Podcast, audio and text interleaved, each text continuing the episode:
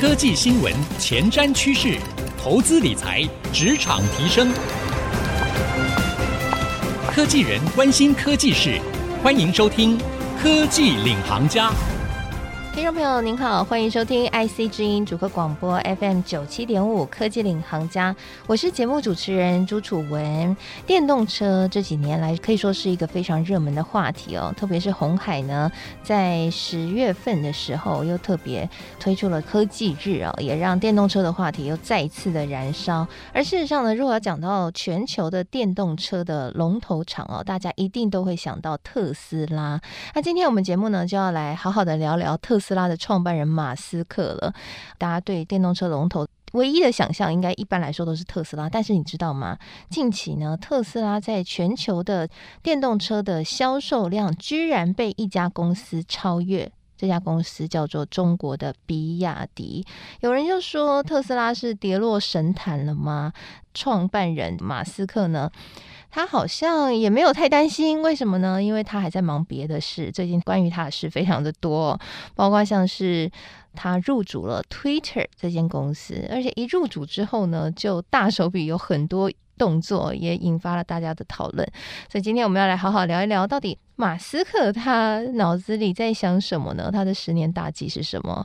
我们今天很开心邀请到我的好朋友 JC 财经观点的创办人 Jenny 来到我们的节目当中，欢迎 Jenny。Hello，楚文，Hello，大家好。为什么邀请 Jenny 来聊特斯拉呢？因为她长期都写出很多关于这美国重量级科技公司的一些产业发展啊等等的观点哈，这观点非常独到之外啊，当然又专业，人又漂亮啦，大家看不到，因为在节目当中但是用听的。那还有另外一个重点呢，是 Jenny 好像是特斯拉迷，对不对？很常在 follow 特斯拉相关消息。对，因为特斯拉它其实是美股上市公司中权值非常大的公司嘛，所以也是市场。非常受到关注的一家公司，但是我觉得他受到关注有一个原因啦，就是他创办人、执行长 Elon Musk，他永远都不缺话题，不管是之前啊车子做出来，他的创新能力我觉得是一绝，然后他的行销能力，他自己就可以去撑起一家公司的一个公关。那在后来呢，比特币。其实他用比特币，然后来创造一个话题。到现在，他去买下了 Twitter，我觉得永远都不缺乏有他的一个热度可以去讨论。对，我觉得他买 Twitter 是我认为最有趣的一件事，因为他常常是在 Twitter 上面创造话题。他很常在 Twitter 上面发表一些言论，然后或者去跟一些名人互动，然后大家就会截图啊，发成新闻什么。然后最后呢，他干脆把 Twitter 买下来了，有没有自己当 Twitter 的老板？对，他那个时候，其实他变成他最大股东的时候，让市场都很震。我想说，哎、欸，他下一步是要什么？他是不是真的就是要把 Twitter 买下来？没想到他真的就是把它买下来，而且一买下来之后呢，后续一连串的一个动作，包括开除高管啊，然后最近不是又要针对蓝勾勾来收费的一个部分，都掀起市场的一个讨论。对，其实他那个时候一开始说解除 Twitter 的高层的管理人员的时候，把董事会变成只有马斯克一人的时候，其实我觉得市场是非常震惊的。而且我今天有看到他有说，他可能好像是最近啊，又要开始去做裁员的一个部分。嘛，对，去大幅的删减成本，在这种景气可能非常不明朗的一个情况之下。我要怎么样去提高 Twitter 的一个效率？在未来呢，我要把 Twitter 变成一个什么样的样子？甚至我有看到报道说，我之后呢，可能要把 Twitter 变成一个可以去用金流服务的，就像中国的腾讯，对对对，一样。然后我可以去做很多不一样的服务。那这样子，大家对于 Twitter 是不是有更多的一个想象力？嗯，我觉得大家对于那个马斯克会有很多期待，就是因为他的脑子似乎是异于常人哈。像之前呢推出这个电动车，我想大家还能够去理解，但是。后来他又推出星链嘛，Starlink，然后用这个低轨卫星，甚至这个也可以辅助他的电动车事业，都让大家眼睛为之一亮。就是我们所谓的这个钢铁人的化身，到底他心目中所构筑的未来科技的样貌是什么样子？但 Twitter 这件事情，我觉得蛮有趣的。就像你刚刚讲的，他很希望呢，能够让 Twitter 赶快成本降下来啊，然后可以真正在获利上面可以表现得更好。所以他做了几个动作，一个就是把可以决策的人赶跑吗？剩下他可以决策吗？第二个动作是他还要让 Twitter 下市，欸，我听到这个消息的时候蛮意外的。然后第三个是他居然还跟大家说，以后呢，这个蓝勾勾的名人，你要我给你蓝勾勾，你要付我每个月二十美金，二十美金大约是六百块台币。然后知名的这个美国作家 Stephen King 就生气了哈，还在 Twitter 上大骂这件事情。马斯克居然还在 Twitter 上面去回应 Stephen King。便宜点，讨价还价。对，他还讨价还价的时候，不然便宜点算八美金吧。他说算八美金，你会愿意付吗？可是我觉得这是一个很有趣的东西，因为我们现在知道很多的社交媒体平台嘛，它主要的来源其实是广告收入。嗯、所以今天我们用户去使用的时候，我们知道我们用的东西是免费的，可是其实不知道的事情是，用户其实是这个平台的产品。产品要怎么样被销出去？它要怎么样去吸引广告商来投广告？那用户的参与度当然就很重要。所以，主人记不记得之前马斯克他们在讨论说要不要买下 Twitter 的时候，他一直很 care 的就是你到底有多少是幽灵账号？那我未来要怎么样去把 Twitter 更好做效率？我要怎么样对我的广告主交代？我觉得都是一个问题。那到现在呢？如果他今天把它下市了之后，我觉得就一个私有化的公司来说啊，第一个是我不用面对到股东。你有没有看到他把他自己的 昵称改成，就是所有的抱怨都朝着我来，就是每个人都跟他抱怨说 Twitter 有什么问题啊，或什么之类的。所以他变成主导事情的艺人嘛，而且所有的人都相信他嘛，马斯克一定可以做到我们做不到的事情。所以我觉得大家对于 Twitter 之后的期待是蛮多的。那现在的一些政策，譬如说蓝勾勾可能要付费啊，或什么之类的，我觉得大家也不用那么快就下定论，因为。在 Elon Musk 的记录上面，很多的事情都是我可以随意的去做调整。我今天觉得这个政策好，可是我明天觉得有一个更好的东西可以取代它的时候，嗯，其实我觉得他自己是有一套他的思考逻辑的，只是这个思考逻辑可能一般人他没有办法很好的去了解。因为我们最喜欢就是按部就班的来嘛。你今天一家公司要怎么改变？你先告诉我，哎，你的目标是什么？你的流程是什么？然后你告诉我你的策略，然后我才去慢慢的习惯。嗯、可是 Elon Musk 永远是我先丢出策略，然后我在想说，哎，接受到四面八方的一些讯息之后，我再去想，哦，有没有更好的东西可以取代它？嗯、到最后呢，其实还是一样可以走到他想要的一个目标。对，其实呢，马斯克这样的一个做事方式，就真的是非常软体产业的做事方式哈，就是所谓的敏捷思维，就是。最小可行性方案先给他用下去，先用下去，然后看看市场反应怎么样。然后他又是行销大王，而且他的 Twitter 有那么多人 follow，他就顺便把自己变成 Twitter 抱怨中心，让所有人看看大家意见是什么。他收集完然后一起去改正，这真的也成为一个很特殊的一个企业文化。或许这也是他在这种非常创新科技产业能够拔得头筹的原因。对，我觉得是因为我觉得在现在这个阶段呢、啊，其实每一个产业它都在有一个破坏式的创新。嗯，你说现在美股中很红的公司啊，它很多都是去颠覆了过去的一个商业模式。那新能源车或者是我们说的电动车，它其实也是这样子的一个模式嘛。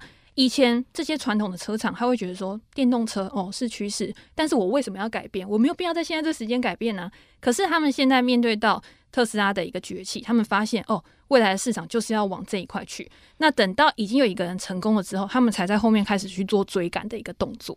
所以，其实这也是可以促进科技往前迈进的一个重要的关键啦。就是说，思维模式绝对是跟一般传统产业是不一样的，才能够去做到这些事情哈。那刚刚有讲到了马斯克他异于常人的思维，还有他的做事的魄力。现在呢，不只是在电动车，也在社交媒体平台，在 Twitter 上面有很多的话题。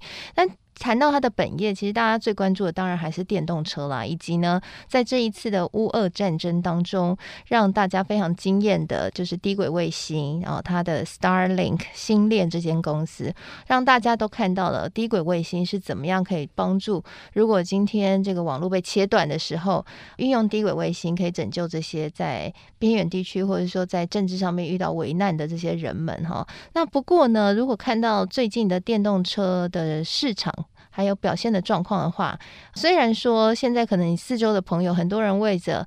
有订到 Model Y，感到很开心，因为我看到最近很多朋友都在秀他的 Model Y 的新车。嗯、对，那但是呢，如果去看到整体的电动车销量的话，其实还是会为马斯克捏一把冷汗，因为呢，中国的电动车龙头比亚迪在今年前三季已经卖出一百一十七万辆车了，超越特斯拉，成为全球电动车的销售冠军。哎，会不会之后再过久一点？哎，特斯拉真的变成 number two？我觉得，因为特斯拉它现在就是产业中的一个龙头嘛，所以如果今天我要相比，如果今天我的竞争对手要找一个目标，然后来跟他做一个比拼的话，我一定会找特斯拉。我只要赢了特斯拉之后呢，我就感觉好像是天下无敌。哦，这是一个行销的卖点。我觉得这是一个行销的卖点。嗯、那如果去看刚刚主持人有讲嘛，因为比亚迪它就是一个传统车厂，而且它算是一个转型还蛮成功的。它到现在呢，当然它有它的电动车，但是其实。中国它统称这些叫做新能源车。新能源车就是除了我的纯电动车之外，我可能还有那种油电混合。今天就是在这些总和的加总之下，总共的新能源车去超越了特斯拉。嗯，所以我觉得在这样一个情况下，哦，所以它是新能源车，不是纯电动车超越特斯拉。对对对，所以我觉得在这样的一个情况之下，嗯，要说哦，它已经超越了，我觉得。对特斯拉好像有点不公平，就有点吃他豆腐的。对，而且我觉得在获利上面来说，嗯、其实他们两个的差距还是有一点大的。我觉得在比亚迪的策略上面，他当然很想要去追赶在线第一名的，嗯，但是呢，我觉得还是要再努力一下。嗯，好，刚刚呢，Jenny 有跟我们聊到了比亚迪赢过特斯拉这个耸动的标题之下，其实还有很多的眉眉嘎嘎要去细看哈，在获利上面有什么样的秘密呢？休息一下，广告回来继续收听科技领航家。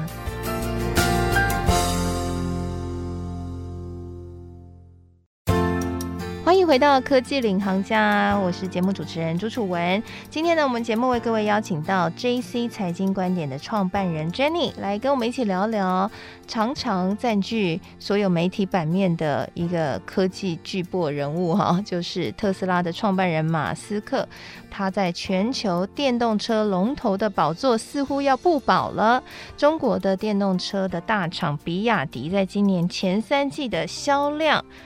超越了特斯拉，现在成为了全球电动车销售的冠军，但是。在这个漂亮的数据背后，到底特斯拉有没有一点冤枉呢？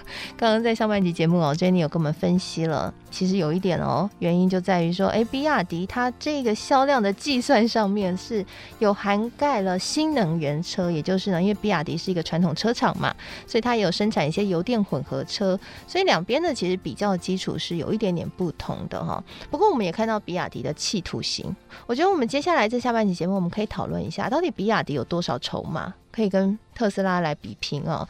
那还有刚刚我们解析这个数据解析到一半，就是在获利上面，其实还有一些美眉嘎嘎，对不对？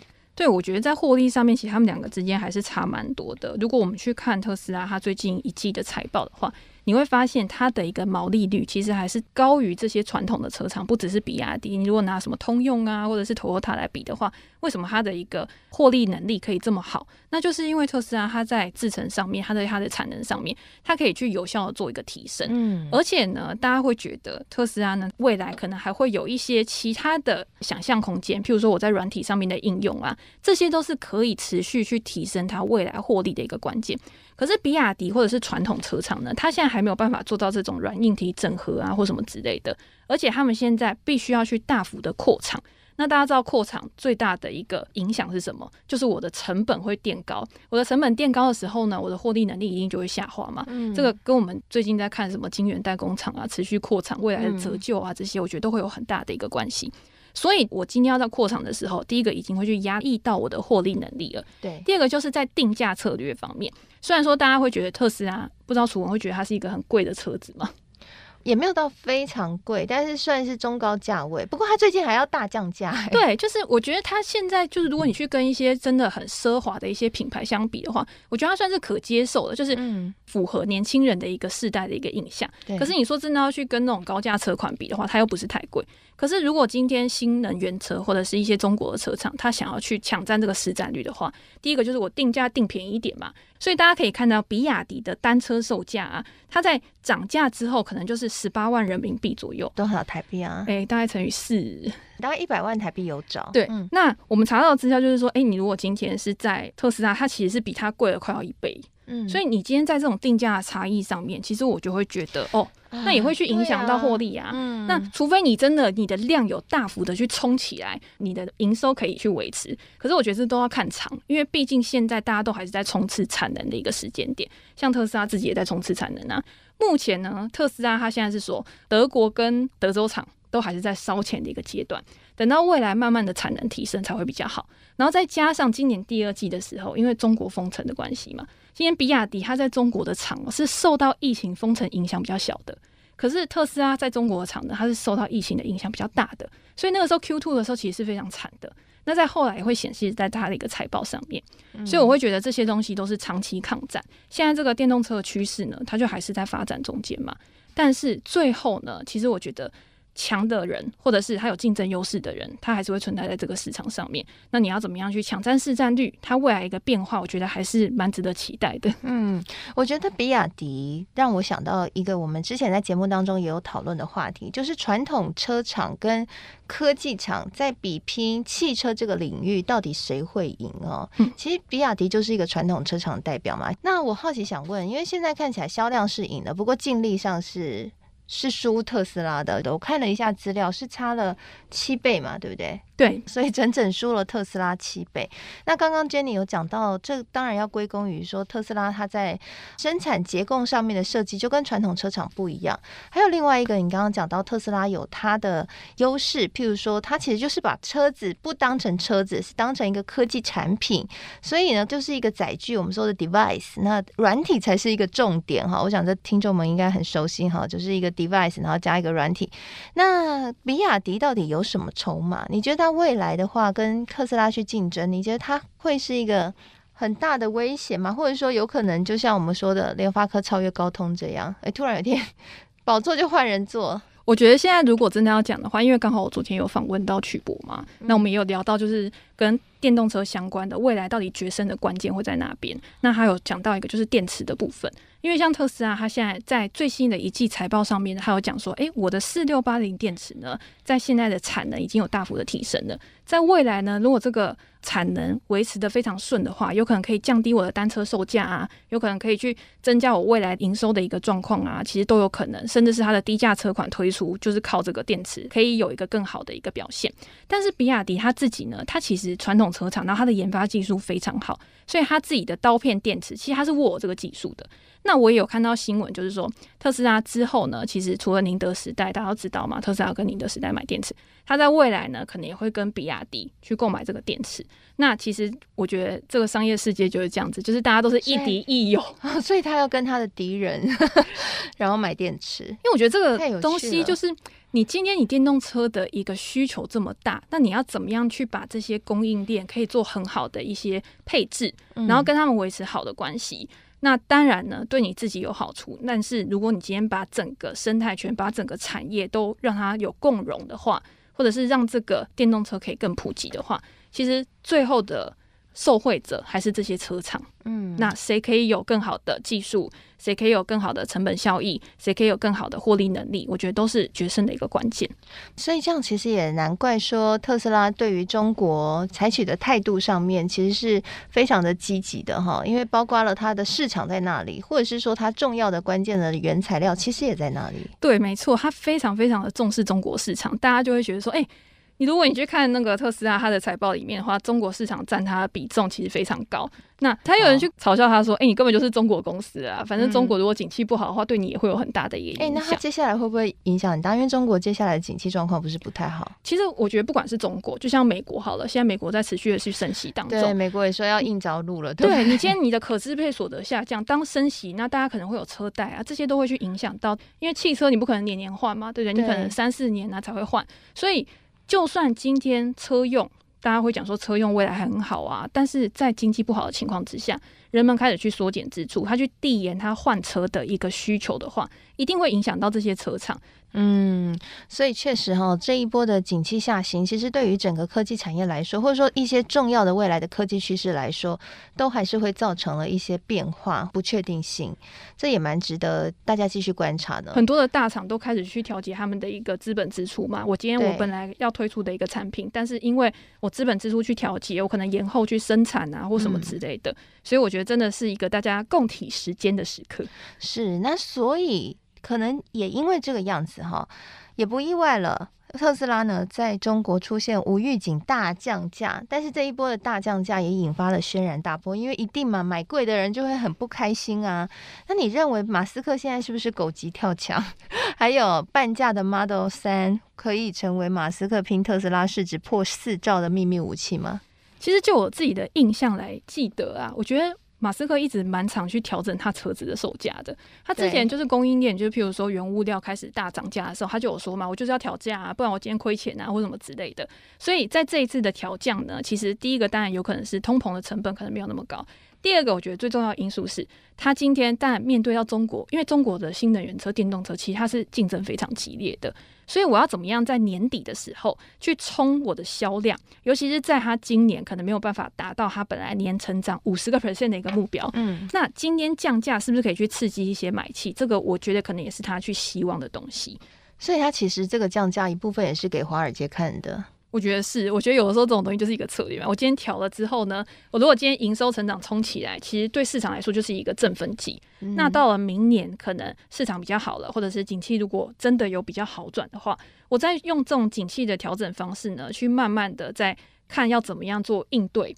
我觉得这个是他很厉害的地方，也很聪明了。嗯。好，那所以整体来说，其实我们也看到，呃，马斯克呢，他现在其实是面临了蛮大的挑战。不过刚刚 Jenny 有跟我们大家分享了，虽然呢，现在看起来表面上的数据是特斯拉被比亚迪超越了，但是事实上去观察实际的数字呢，比亚迪它其实是一间传统的车厂，它的销量是包含了新能源车，所以对马斯克来说，只有一个武器就是电动车来说，其实有点不太公平了。还有再来是，也不能忽视。是的，是特斯拉，它在整个生产结构上面可以创造比较大的获利，这个方面的能力呢，其实也应该拿来做一个未来到底谁可以拔得龙头的这样的一个讨论的重要的影响因子的关键。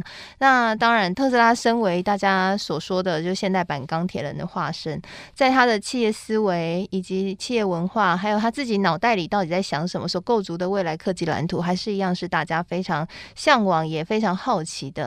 那他现在从电动车市场到低轨卫星市场，甚至到现在在社交媒体上面，我觉得他算是横跨了不同的产业，同时连行销的平台他都已经掌握住了哈。那未来如何整合这些所有的一切的资源，做出一个更不一样的惊艳大家的作品，我想也是我们大家蛮期待的一件事情。那今天非常谢谢 Jenny 来到我们节目当中，谢谢楚文，谢谢大家，好，谢谢所有的听众朋友收听，希望内容您喜欢，我是楚文，我们下次再会喽，拜拜。